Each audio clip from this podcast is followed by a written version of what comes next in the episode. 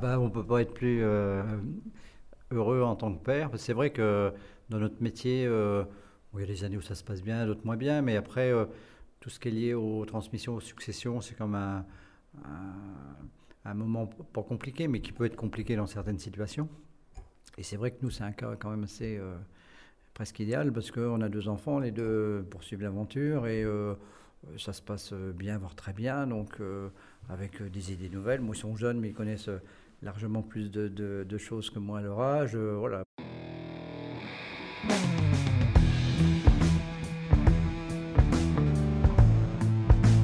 Le vin, le jaja, le pinard, le pif. Il existe une ribambelle de termes pour désigner ce breuvage que nous aimons tant, le jus de raisin fermenté. Et c'est parce que nous l'aimons plus que tout que nous voulons mieux comprendre ce qui fait un bon vin. Cépage, climat et terroir y participent, mais avant tout, il y a la patte des vigneronnes et des vignerons. Je suis Romain. Je suis Florian. Je suis Antoine. Nous sommes trois copains et nous vous emmenons à la rencontre de ces hommes et de ces femmes dans leur domaine pour les interroger sur la magie de leur métier et leur vie au milieu des raisins, des vignes et des barriques. Bienvenue à toutes et à tous dans le bon grain de l'ivresse.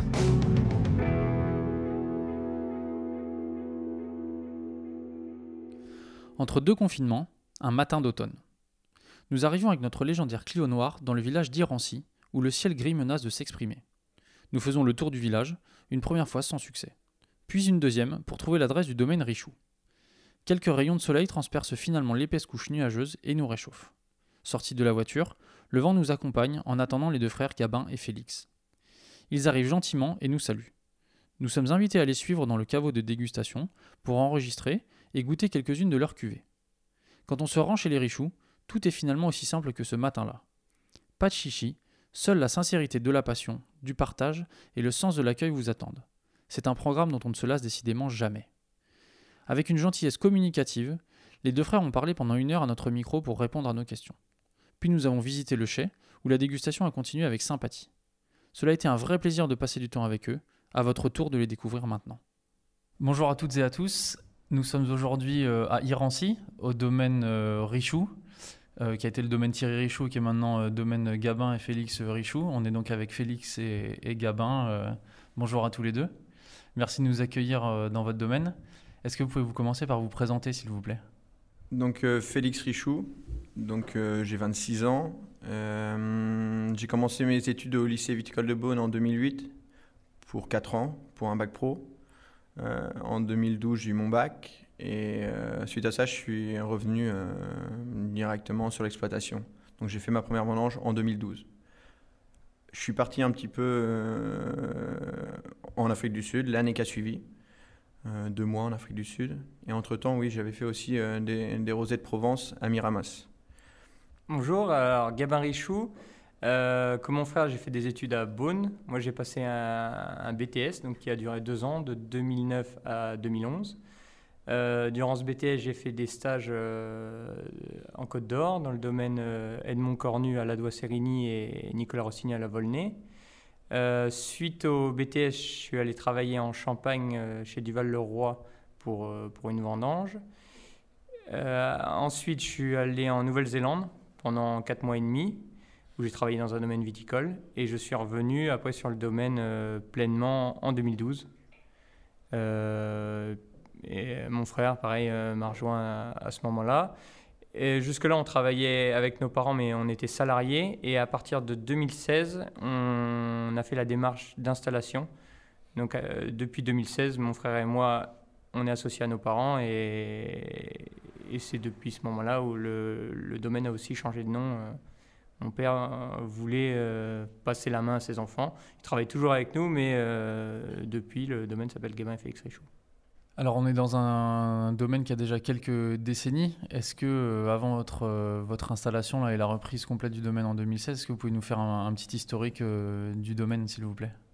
Nous sommes, Gabin et moi, nous sommes la troisième génération, on va dire, de, j'aime pas dire ça, mais de vrais vignerons.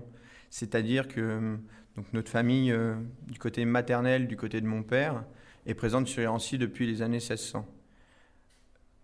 Mais notre grand-père est le premier, on va dire, à s'être consacré seulement au métier de la vigne.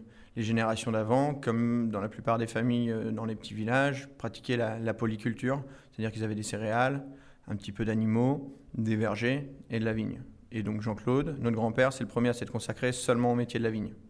Ensuite, papa est arrivé dans les années 80.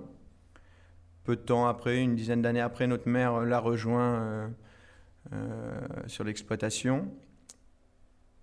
Et donc, euh, oui, quand ma mère est, arrivée, c'est euh, Jean-Claude, notre grand-père, est parti à peu près à ce moment-là. Et donc nous, après, on est arrivé en 2012 pour une installation en 2016.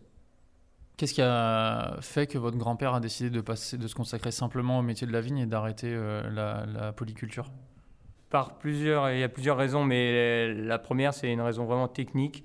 C'est que la période des moissons, la période de récolte des cerises, parce que dans le coin, il y avait beaucoup de cerises, et euh, la période des relevages, enfin, le gros du boulot des vignes se passait au même moment. C'est-à-dire euh, mai, juin, juillet, il y avait énormément de travail et si on voulait euh, agrandir la partie vigne, la partie céréales ou la partie arboriculture, euh, ça aurait été forcément au détriment du- d'une autre culture. Donc pour se consacrer uniquement à la vigne, il a fallu abandonner le reste. C'était pas possible d'allier les trois, c'est assez compliqué. Mais par contre, le fait d'avoir trois cultures, ça permettait à l'époque où c'était assez compliqué entre le gel, enfin il y avait beaucoup d'aléas climatiques, d'assurer euh, au moins un, un revenu sur une des cultures. Et cette année, euh, c'en est un super exemple. Nous, on est uniquement vigne et pinot noir. Et le pinot noir dans Lyon a très peu produit. C'est une des plus petites récoltes qu'on ait jamais fait. Et à côté de ça, euh, les quelques producteurs de cerises ont, fait une année record, aussi bien en qualité qu'en quantité. Euh, c'est là qu'on se rend compte que de tout mettre ses yeux dans le même panier, c'est pas forcément une bonne idée. Mais euh, après, c'est très compliqué de faire les deux cultures en même temps, deux ou trois cultures. Et vous, qu'est-ce qui vous a décidé à revenir juste après vos études?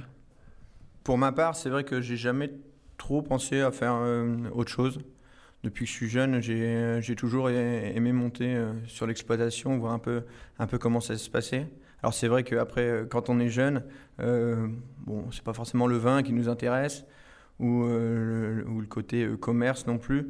Mais moi, euh, j'ai toujours été attiré par euh, les tracteurs, l'agriculture, etc.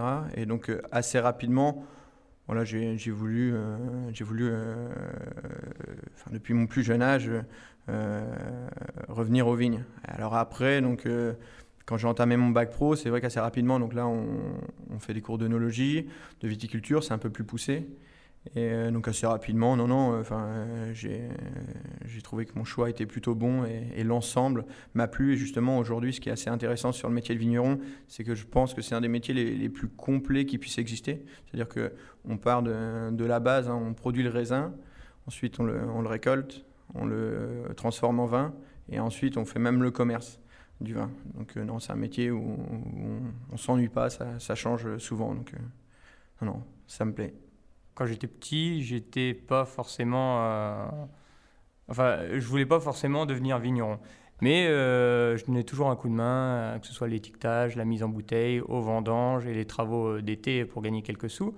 Et c'est vrai qu'au fur et à mesure de, tous ces travaux, je me suis rendu compte que c'était vraiment pas si mal de travailler en, plein air, d'être dans la nature. Et c'est suite, enfin à l'approche de mon bac, j'ai fait un bac général.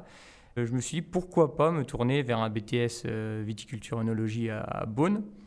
Et une fois arrivé à Beaune, euh, avec le début des cours et surtout les, copains, enfin pas mal de rencontres de gens passionnés, ça m'a tout de suite plu. Et le, fait, comme disait mon frère, que ce soit un métier très complet qui touche à tout et qui, en fait, même à la fin de nos études où j'avais l'impression de tout connaître, on connaît en fait rien du tout et on, se remet en question sans cesse, on fait tout le temps des formations et c'est ça qui est vraiment pas mal. Et puis le fait de travailler avec la nature, qui, il faut s'adapter tous les ans et quelque chose qu'on pensait euh, certain et qu'on pensait maîtriser à un, moment, eh ben, on se rend compte que quelques années plus tard, avec une météo différente, il faut tout remettre en question, euh, voir, évoluer, euh, s'adapter au climat et au changement climatique. Donc c'est pour ça le, la complexité du métier me plaît beaucoup.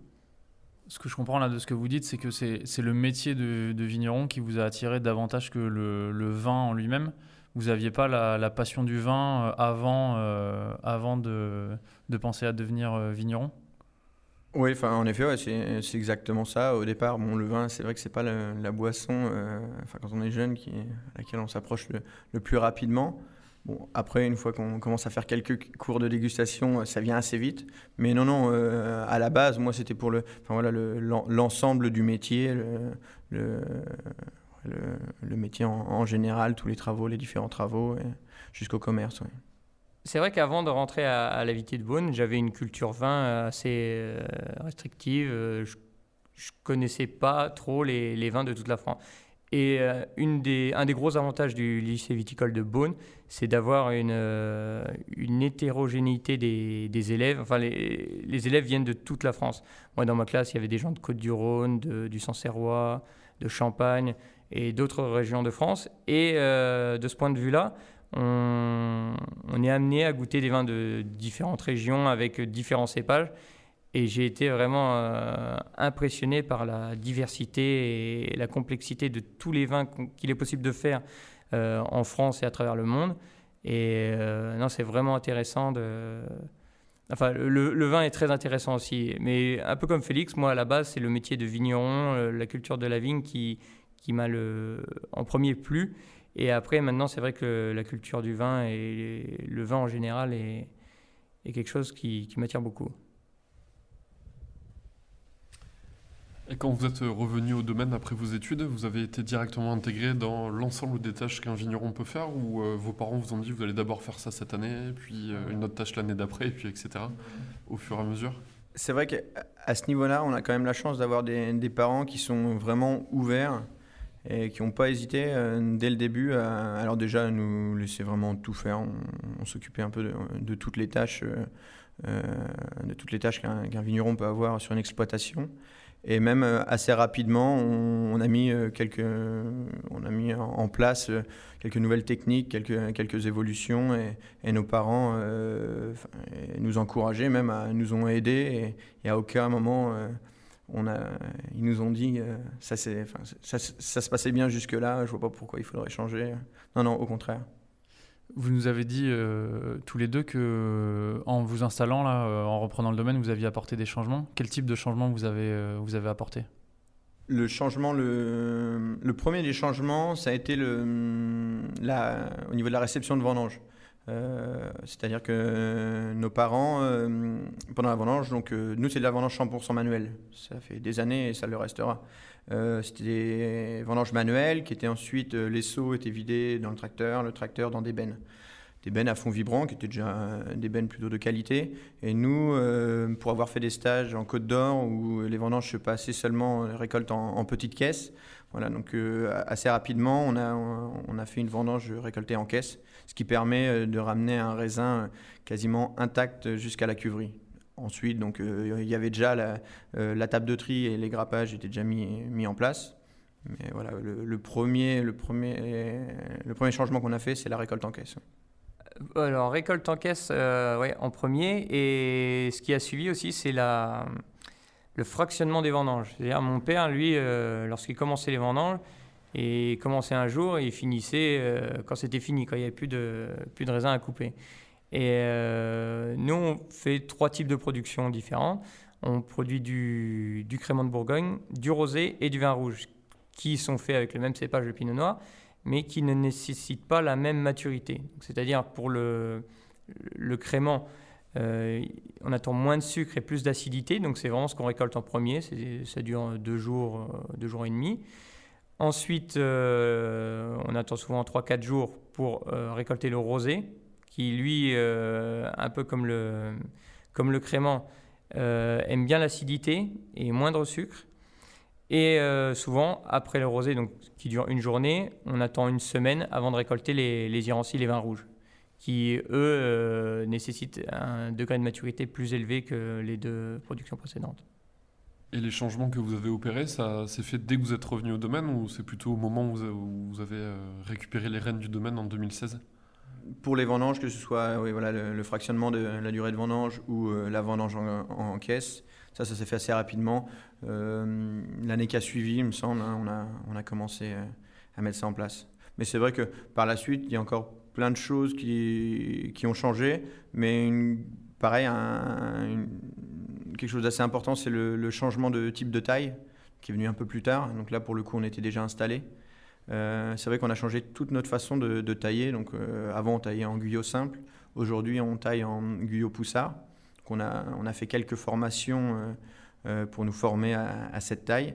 Et c'est vrai qu'assez rapidement, on s'est rendu compte que nous, c'était un peu frustrant parce qu'on sortait de l'école, on nous apprend quelque chose, on a été noté sur une certaine taille, et on fait les formations on nous explique qu'en fait, euh, simplement, on taillait mal. Quoi.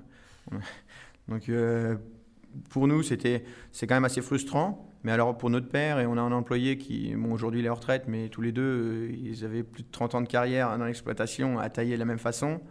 Ouais, ça, ça leur a fait un peu bizarre. Ça leur a fait un peu bizarre. Mais aujourd'hui, donc c'est quelque chose qui, donc notre père, il a adhéré tout de suite, quoi. Il a dit, bah oui, c'est, c'est clair. Donc c'est une taille qui permet donc de, donc on, favorise les, les, les, flux de sève, on fait vraiment attention à, à la base du pied de façon à, à laisser moins de parties mortes. En fait, les parties mortes, le, vieux bois, qu'on appelle ça sur, le, sur nos pieds de vigne, euh, toutes les maladies du bois en fait euh, arrivent par, par le vieux bois. Et donc euh, c'est une taille qui nous permet d'éviter un maximum d'avoir du vieux bois et du bois mort. Je voudrais qu'on parle d'Irancy euh, de, de manière euh, un, petit peu plus, un petit peu plus large parce que c'est, pardon, euh, pas une appellation qui est forcément sur le radar de tous les, amateurs euh, de, vin malheureusement. Est-ce que vous pouvez nous faire un petit peu un, topo sur euh, le climat, la géographie et, et le, bah, le cépage, vous en avez déjà un petit peu parlé dans, dans la région, mais comment ça se passe la viticulture dans la région et sur l'appellation Irancy? Alors, Irancy, c'est une appellation assez récente, une des dernières appellations village de Bourgogne. Euh, on a eu l'AOC village en 98. Euh, avant 98, euh, ça s'appelait Bourgogne-Irancy et depuis, c'est Irancy tout simplement. En termes de surface, l'aire d'appellation Irancy représente 315 hectares. Donc, c'est une petite appellation. À titre de comparaison, Chablis sont sur un peu plus de 6000 hectares. À l'heure actuelle, donc ces 315 hectares ne sont pas encore tous plantés. Il y a, on est sur un peu plus de 200 hectares actuellement. Euh, le reste sont des, il y a encore beaucoup de vergers, des friches, euh, des prairies et même des vignes euh, au repos, c'est-à-dire qui ont été arrachées. Et on attend une dizaine d'années avant de, les replanter. Euh, Irancy en termes de producteurs, donc sur le village, on est 11 vignerons. Mais il y a aussi des, vignerons des villages voisins qui produisent de l'irancy. Et au total, je crois qu'on est plus d'une cinquantaine à produire de l'irancy. Donc irancy, c'est uniquement des vins rouges, bien sûr. Et on a une particularité en Bourgogne, c'est de pouvoir ajouter un, deuxième cépage en plus du pinot noir, qui est le César. Un cépage assez rustique, qui euh, ne doit pas excéder les 10% dans la composition d'un irancy. Euh, nous, c'est vrai que sur le domaine, on l'utilise très peu, à part sur une cuvée, euh, euh, parcellaire, sur lequel il y a ce fameux cépage, le César. Mais sinon, on est 100% Pinot. Je vais refaire un petit tour en arrière sur l'histoire euh, du domaine. Euh, il me semble qu'à un moment, euh, la superficie que vous aviez, elle était plus importante que les 22 hectares que vous nous avez. Votre père, il n'avait pas plus d'hectares que ça à un moment Alors non, c'est vrai que. Donc nous, quand on est arrivé, on, on avait moins de 20 hectares, on avait peut-être 18 hectares. Entre-temps, un vigneron d'Irancy a pris sa retraite. Robert Mélin, on a récupéré une partie de ses vignes. Et puis on avait un petit peu voilà, de, de terre à planter. C'est vrai que euh, l'an dernier, euh, enfin il y a deux, ans, deux, deux, trois ans en arrière, on, avait 23, presque 24 hectares. Et euh, aujourd'hui, c'est vrai qu'on va un peu plus vers une optimisation, on va dire, de notre, surface plutôt qu'une extension. Hum, on essaie un peu de, de, rester, enfin voilà, de garder, on va dire, nos vignes les plus rentables. C'est vrai que les vignes un peu, un peu plus vieilles, sont, on les arrache maintenant systématiquement tous les ans. On, on fait, on arrache quelques vignes et on en replante aussi de l'autre côté, mais voilà, je pense qu'aujourd'hui on a, on a atteint une, une surface qui, qui nous convient. On a passé les 20 hectares. Voilà, nous, ça, ça nous va. On est, on est dimensionné pour. On a le, la cave qui va avec, le matériel qui va avec, les employés qui vont avec. Si demain, on, reprend, euh, j'en sais rien, 5 ou 6 hectares en plus, Nous, c'est pas vraiment un objectif. Euh, après, ça nous ferait un peu changer notre, notre façon de travailler. Et après, voilà, il faudrait retrouver du personnel, changer du matériel. Et, est-ce qu'on serait plus, heureux pour autant? Je pense pas. Aujourd'hui, ça se passe bien comme ça. on n'a pas pour l'extension du domaine, c'est pas c'est pas un objectif.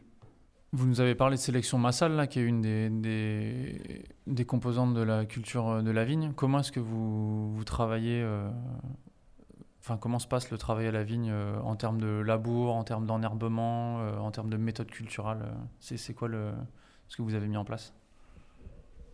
Alors, nous, on a eu la chance, de, lorsqu'on est revenu avec mon frère en 2012, le domaine était déjà certifié en agriculture biologique. c'est une démarche que mon père a. Enfin, il a commencé la conversion en 2010, donc c'était effectif en 2013. les premiers vins bio du domaine euh, sont sortis en 2013. Donc avec mon frère, nous, on n'a jamais connu euh, la chimie en, général. On a toujours connu des vignes labourées, des engrais organiques, euh, pas d'insecticides, pas d'antipourriture. Enfin, on a toujours travaillé de cette manière-là. Après, en termes d'amélioration, c'est vrai qu'on qu'on est en train de réfléchir au, travail du sol et s'améliorer de, au fil des années. Et là, je pense qu'on commence à, être vraiment pas mal et avoir une optimisation du, du, travail du sol. On a fait des essais d'enherbement permanent, enfin de, de, laisser pousser l'herbe. Et euh, on a fait ça en 2018 et 2019, qui étaient des années très sèches, et on l'a payé euh, direct. Euh, c'est-à-dire qu'on a vraiment senti que la vigne avait du mal à. Comment dire Du gros manque d'eau, de, la grosse sécheresse. Et par rapport à nos voisins euh, vignerons, euh, nos vignes produisaient moins que les leurs. Pourtant, on travaillait tout aussi bien, mais là, c'était le, fait de, laisser de l'herbe.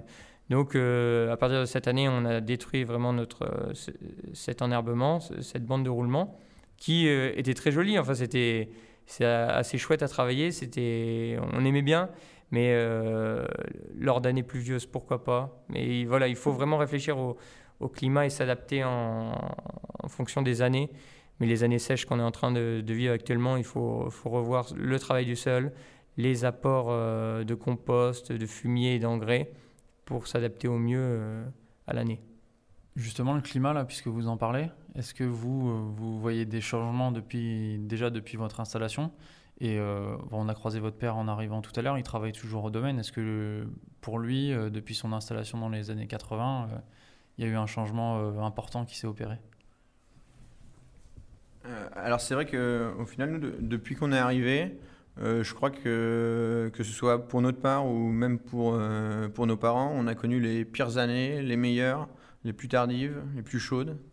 Voilà, ça fait ça fait pas dix ans qu'on est qu'on est là, mais 2013, euh, année très tardive, on a commencé les vendanges euh, autour du 6 ou 7 octobre, il me semble.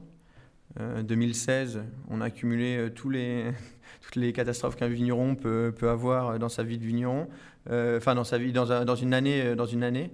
C'est-à-dire que ça a commencé par des gelées fin, fin avril, fin mai, on a eu un orage de grêle. Après, on a eu un mois complet d'eau, donc les vignes étaient impraticables en tracteur, on ne pouvait pas les traiter. Euh, vignes euh, pourries de mildiou. Euh.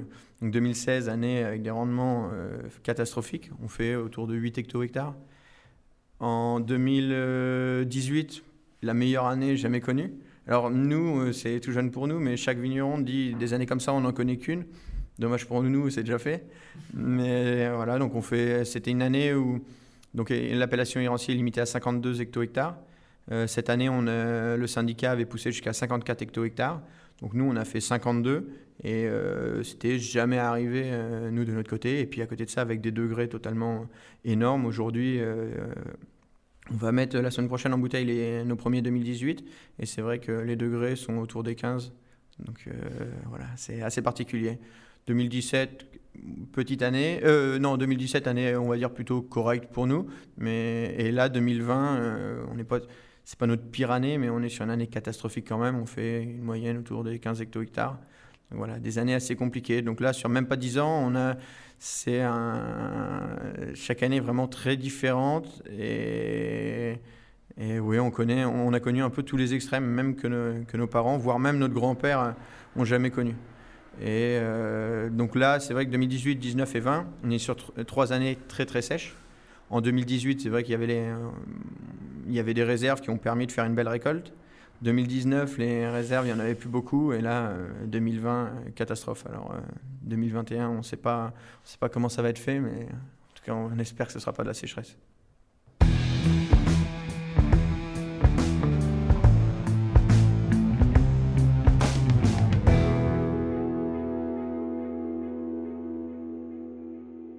Alors là, on vient de se déplacer dans, dans la cuverie. Enfin, on est dans l'espace de, stockage des bouteilles, là, puis on est passé dans la cuverie. Euh, sur les 22 hectares euh, que vous avez là, combien vous avez de parcelles et comment est-ce que vous travaillez? Est-ce que vous faites du travail parcellaire? Est-ce que vous faites de l'assemblage? Euh, Combien de cuvées vous avez au final? Toutes nos parcelles se situent sur Irancy, enfin sur l'appellation Irancy en, en tout cas. L'appellation Irancy s'étend sur trois communes, donc Cravant, Vincelotte et Irancy au centre.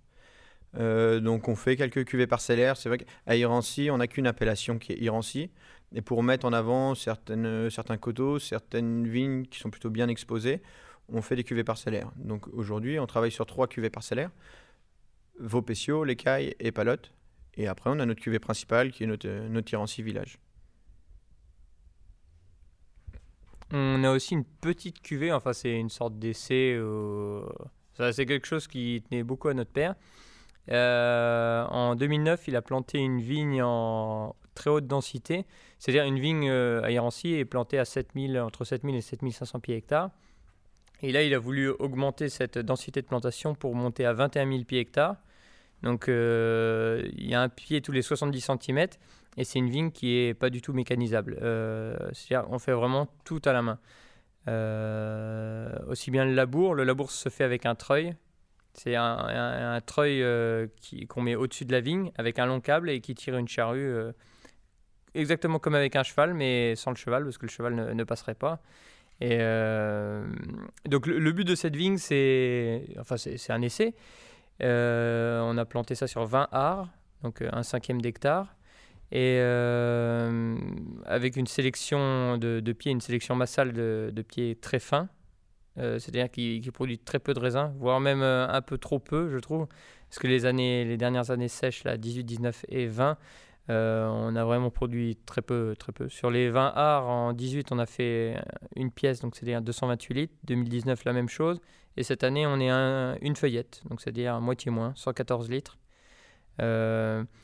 Euh, euh, ça a un but euh, normalement qualitatif, c'est-à-dire que c'est le fait d'augmenter la densité de plantation, c'est pour augmenter la concurrence entre chaque pied et que, que les racines aillent puiser plus en profondeur. Comme c'est une jeune vigne, euh, on est encore en phase d'essai, je vais dire, mais on sent déjà quand même une plus grande complexité que, que dans nos, nos, nos vignes classiques, on va dire. Et euh, donc là, c'est assez intéressant. C'est, plutôt pour rigoler. On produit 300 bouteilles par an. Euh, on va en boire la moitié et puis vendre l'autre moitié. Mais euh, non, c'est un, un bel essai. Et puis voilà, à, à voir ce que ça va donner dans une vingtaine d'années. Cet essai, il est fait parce que vous avez un sol qui est, qui est riche, où il y a une vigne qui est, qui est vigoureuse à la base ou pas? Ah non, ah non c'est vrai qu'on a planté ça dans un. Donc c'est un endroit qui est assez raide et qui aurait été difficilement mécanisable. Et euh, non, Irancy, ça reste des sols assez pauvres. Et surtout là, c'est un coteau vraiment plein sud. Euh, c'est un des coteaux sur lesquels nos autres vignes ne, ne donnent quasiment, nous donnent quasiment le- les plus petites récoltes.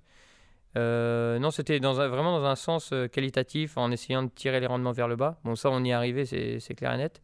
Mais euh, non, là, ce serait à refaire. On planterait des, des sélections cl- euh, massales un petit peu euh, moins fines pour quand même essayer de faire un peu plus de vin là-dedans.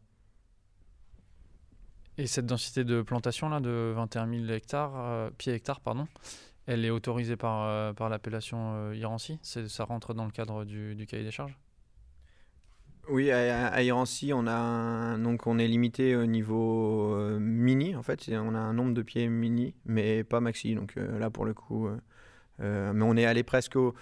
Après, pour que ça reste. euh, donc c'est pas mécanisable, mais ça se travaille manuellement. Mais pour il faut quand même que ça reste. Ça puisse se travailler manuellement. euh, Au-dessus, ça aurait été compliqué. Entre 7000 pieds hectares et 21 000 pieds hectares, il y a quand même euh, un, espace euh, qui est assez large. Est-ce que vous envisagez pour vos autres, pour vos autres parcelles d'augmenter, d'augmenter éventuellement la densité? Là, vous venez de dire que 21 000, c'était peut-être beaucoup. Est-ce que, par exemple, ça pourrait être 10, 12, 14 000 pieds hectares dans les, dans les années qui viennent? Est-ce que vous l'envisagez?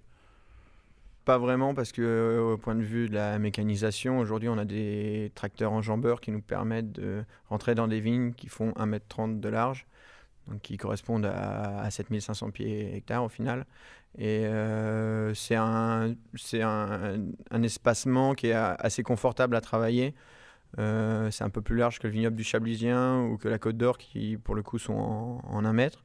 Euh, non, non, ça nous laisse de la place pour travailler. On est bien content d'être en 1m30 plutôt que 1 mètre parce que sur 20 hectares, euh, voilà, on passe du temps sur nos tracteurs, on passe du temps dans nos vignes. Si, autant gagner du temps, autant que ce soit pratique. Vous semblez faire pas mal d'essais. Là, quand je vois les millésimes des cuvées que vous nous avez sortis pour déguster, il y a jusqu'à 2012 et donc tu parlais du 2009 tout à l'heure. Est-ce que vous avez aussi envie de faire des essais sur des élevages assez longs? Déjà, je trouve on fait des élevages assez longs, c'est-à-dire qu'on on met en bouteille au bout de vraiment deux ans minimum, et des fois ça peut aller jusqu'à trois ans, trois ans et demi. Euh, les élevages en, en fût ou demi-muit peuvent aller jusqu'à trois ans. Mais après, oui, pourquoi pas faire des essais en allant encore plus loin. Mais euh, c'est vrai qu'on se penche plus, euh, enfin nos essais sont plus penchés sur la vigne que sur le vin. Mais après, oui, le, fait aussi de, commercialiser, d'amener à la vente des millésimes un petit peu anciens avec un peu plus de recul, c'est ça a un double avantage. C'est-à-dire, d'un côté, on a beaucoup de stocks qui nous permettent de pallier les, les petites récoltes. C'est-à-dire que voilà, a le temps de voir venir avec euh, notre stock d'avance. Et d'un autre côté aussi, on propose des vins qui sont euh, quasiment prêts à boire euh, pour des clients. Nous, on a une grosse partie de notre clientèle qui est une clientèle particulière et euh, de Paris. Et à Paris, ils n'ont pas forcément des caves adéquates et les vins sont souvent bu dans l'année ou dans les deux ans. Et des fois, c'est vraiment dommage pour. Il y, y, a des grands millésimes et je pense qu'ils passent vraiment à côté de plein de choses en les buvant trop jeunes. Donc c'est pour ça, nous, on se permet de les stocker à leur place et les commercialiser avec un peu plus de recul. Cette construction de stock, c'est quelque chose que, que, votre père avait déjà, euh, avait déjà initié? Oui, même euh, mon grand-père. Enfin, c'est euh, mon grand-père, puis mon père. Et maintenant, nous, on continue comme ça. Mais c'est là qu'on se rend compte que c'est la meilleure des assurances et c'est vraiment une, pour nous la, la, meilleure façon de faire, de, de, de, vendre des vins avec un peu plus de recul, des élevages assez longs. Comme ça, on n'est vraiment pas pressé. on laisse vraiment le temps au vin et d'un millésime à l'autre, il euh, n'y a rien de, systématique. Euh, on s'adapte. On fait en fonction du vin. C'est le vin qui nous, qui nous oriente dans notre manière de faire et c'est pas nous qui dictons au vin. Voilà, avant les vendanges, il faut que tu sois mis en bouteille euh, parce qu'il y a la nouvelle récolte qui arrive. Maintenant, s'il n'est pas prêt, bah, on attend. On a la cuverie, on a tout ce qu'il faut pour stocker et puis pour attendre. Puis voilà. Et même si, euh, donc aujourd'hui, on a, on a un on a un certain recul euh, sur les, les 20 ventes euh, sur l'exploitation, mais il y a de ça, euh, 10 ans en arrière, on avait encore une, plus grosse marge. Aujourd'hui, on, on, pourrait, on trouve presque qu'on vend des, des, vins un peu jeunes, notamment sur nos Irancy classiques où on vend des Irancy 17. C'est vrai qu'il y a quelques années en arrière, on, avait plutôt 5 ans, 5 ans de recul pour nos Irancy classiques. Ça peut être une question de joker, donc n'hésitez mhm. pas à l'utiliser. Mais est-ce que vous avez des millésimes encore plus anciens que 2009 euh, à, la vente ou pas forcément, mais un peu cachés ah. ah. bien sûr, caché, on, a un peu de tout. Euh, mais euh, c'est vrai que mon grand-père gardait pas trop les vins. Donc on n'a pas de millésime vraiment très très ancien. Nos, nos, plus vieux datent des années, enfin 73 le plus vieux. Et euh, mon père, lui, a commencé à garder les vins à partir des années euh, fin 80 jusqu'à aujourd'hui. On a tous les millésimes. Euh, puis ça permet, lorsqu'il y a des journalistes, lorsqu'on fait des rétrospectives, des fêtes d'appellation, enfin de, pouvoir ressortir et faire des verticales d'Irancy sur des dizaines d'années.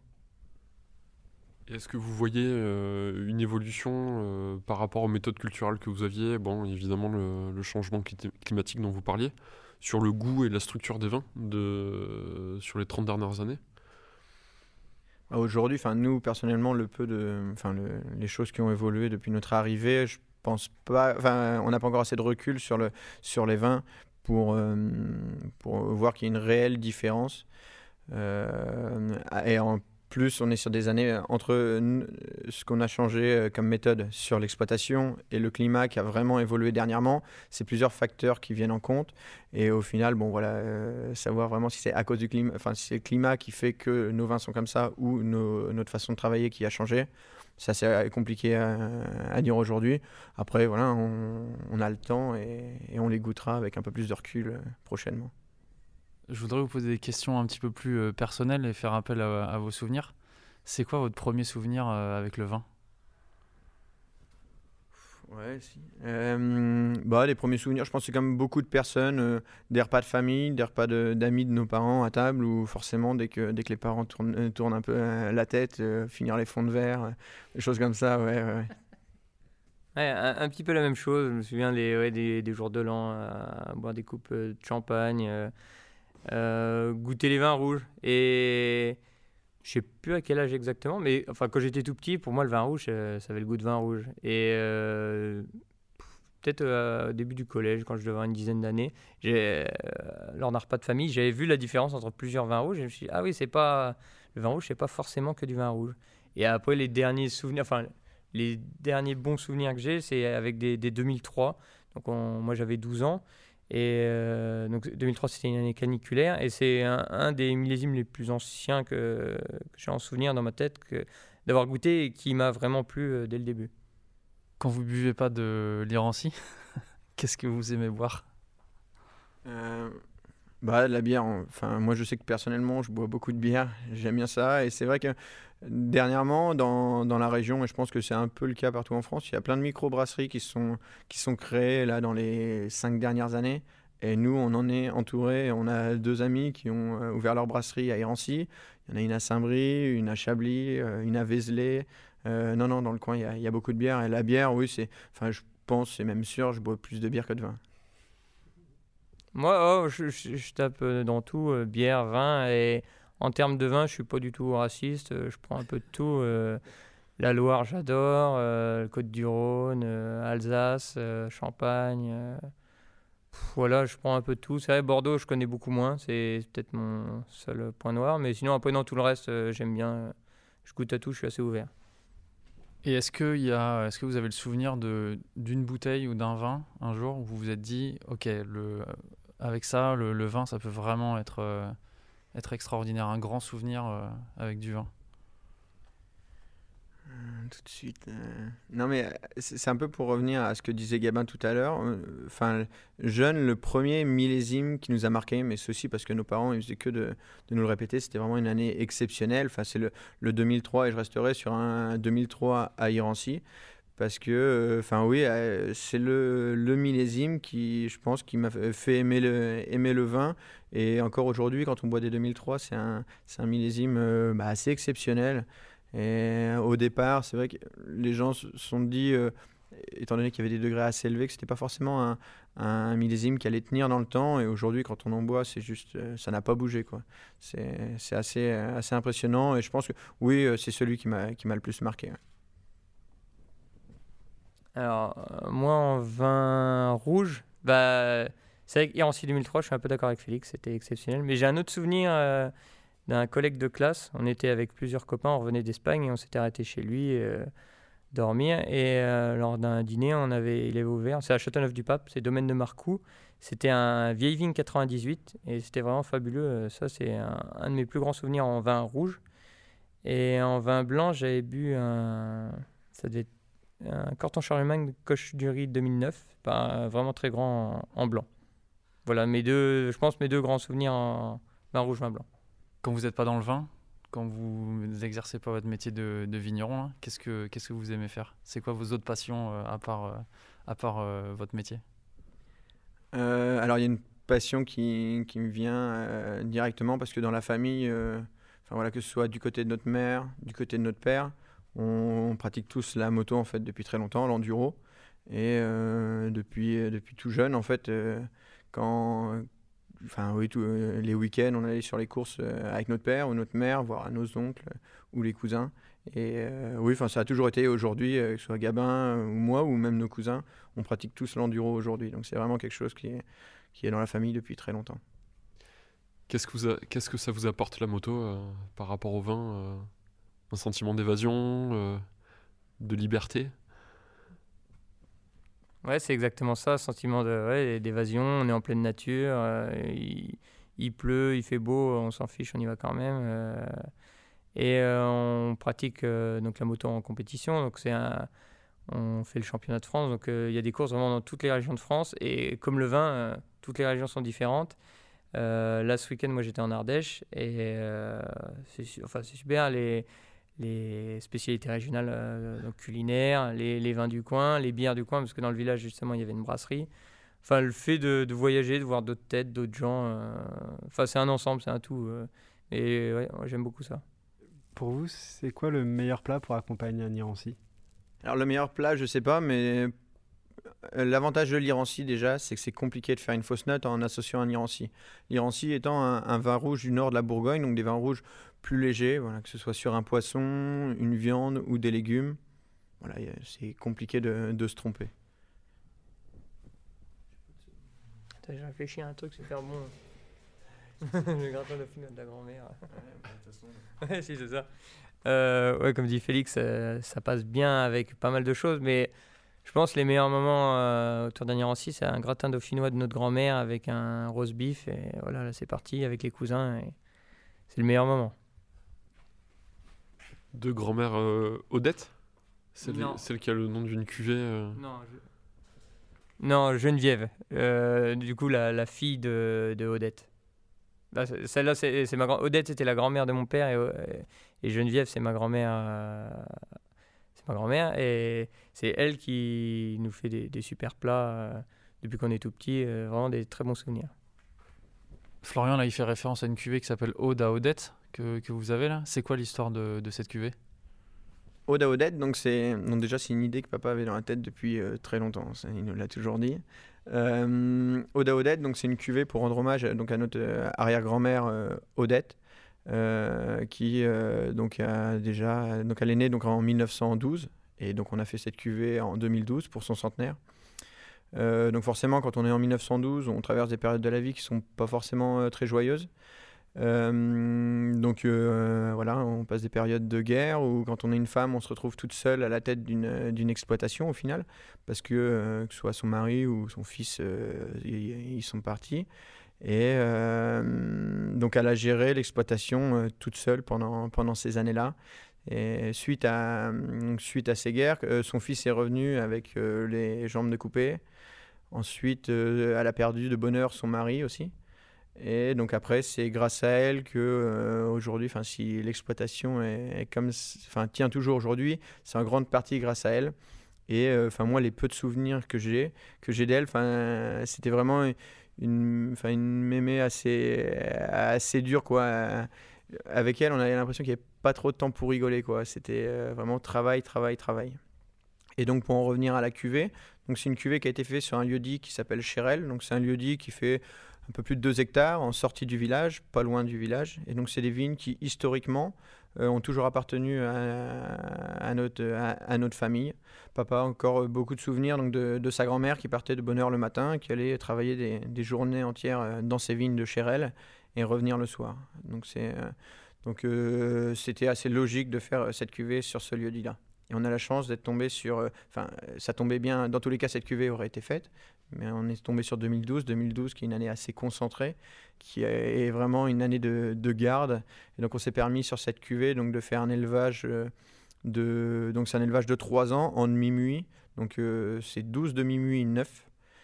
Euh, et ensuite, euh, après l'élevage, donc ça a été une légère filtration, mise en bouteille. On n'y a pas trop touché pendant, pendant cette période, de, cette période en, en demi-muit. Et voilà, on la commercialise depuis quelques mois aujourd'hui. Donc on avait le, le, souhait de la, commercialiser avec un peu de recul quand elle serait, quand elle serait prête à boire.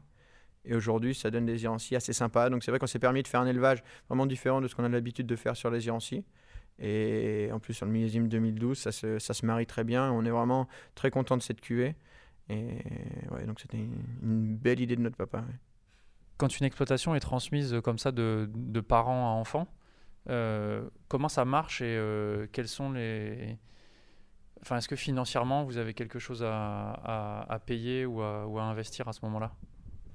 Alors, c'est vrai que dans un premier temps, euh, ça, commence par des donations. C'est vrai qu'il peut y avoir une partie de donation. Bien sûr, à côté, quand il y a des donations, il y a toujours un, petit peu de notaire à payer. Et après, euh, sur une tout dépend de la, surface de la de la de l'appellation. Mais euh, les donations, euh, la valeur des donations s'arrête assez rapidement. C'est vrai que par la suite, euh, c'est des, achats de, de parts d'exploitation ou de terre. Euh, nous, dans notre cas, on a vraiment beaucoup de chance. C'est qu'on n'est que deux frères on reprend tous les deux. Donc, euh, c'est pas compliqué. On veut la même chose, Gabin et moi. euh, Donc, c'est moitié-moitié. Et voilà. Après, ce qui est compliqué, c'est dans des familles où, euh, pour le coup, il n'y a qu'une personne avec d'autres frères et sœurs à côté, mais qu'une personne veut reprendre et les autres ne reprennent pas. Donc là, forcément, tout le monde a des parts d'exploitation parce que ça, représente des sommes assez élevées. Et euh, c'est compliqué de donner les vignes à une personne et seulement de l'argent ou autre chose euh, aux autres personnes. Mais c'est là, c'est à ce moment-là où ça, crée des conflits.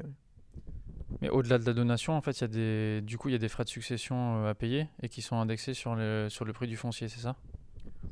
Euh, Là, oui, si, si, oui, oui, oui. Si, si. des plafonds à 100, 100 oui, euh, oui, je- les, les donations sont, sont limitées. Il y a un plafond. Alors, je ne sais plus si c'est 100 ou 150 000 euros par enfant. Donc, euh, ça peut paraître énorme. Mais en fait, comme le, le prix du foncier est en train d'exploser, euh, on se rend vite compte qu'au bout d'un moment, on, on donnera un hectare à chaque enfant. Et puis après, bah, terminé. Euh, le reste des hectares, on sera obligé de. Les enfants, soit les enfants le rachèteront, soit on le donnera, mais en payant euh, des droits de succession euh, derrière. Et pareil, donc ça c'est pour la partie vignoble, il y a aussi la partie exploitation. Il faut la valeur de, la société. Et elle, pareil, lors de sa transmission, elle est, plafonnée à un certain montant. Et dès qu'on dépasse ce montant, il faut payer des droits de succession. Alors que ça reste un outil de travail. Et c'est, je pense, ça commence à être un frein. Donc nous, euh, ça commence tout juste, mais il y a des régions, par exemple en Champagne ou en Côte d'Or, où le foncier explose et vaut plusieurs millions d'euros l'hectare. Euh, là, on est obligé complètement de vendre un hectare ou deux pour pouvoir payer euh, la succession. Et c'est souvent des grands groupes ou des gros domaines qui rachètent ça derrière.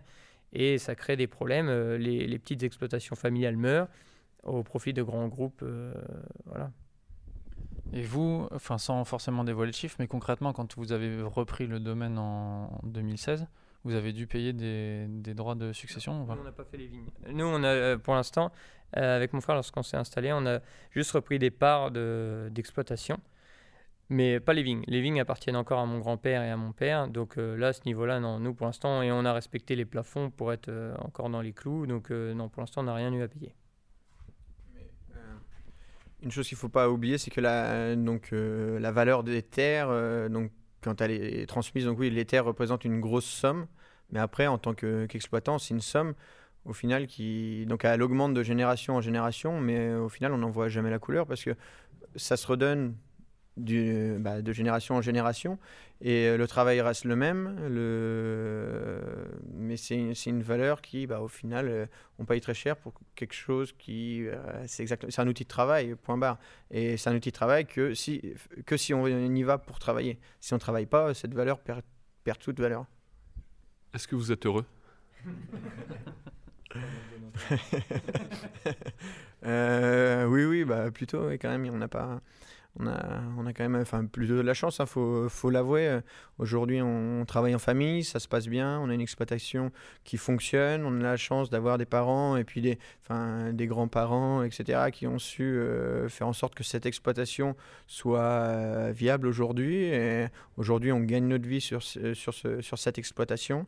Euh, on va dire que Mis à part qu'on ait fait quelques, euh, ça fait deux ans qu'on fait des petites récoltes, mais à côté de ça, on n'a pas à se plaindre au niveau des ventes. Enfin, notre produit est plutôt bien valorisé et euh, non, dans, dans l'ensemble, ça va. On travaille euh, avec des, on a, on a deux employés plus un apprenti qui sont géniaux avec nous. non, non, on a, on a vraiment pas à se plaindre. Idem, ouais, non, bien sûr, je suis heureux. On a une super équipe, euh, tout se passe bien. euh, voilà, à part les petites récoltes, mais bon, on va pas faire, on va pas se plaindre tout le temps. euh. non, non, c'est tout, tout se passe bien. la vie est belle à Irancy.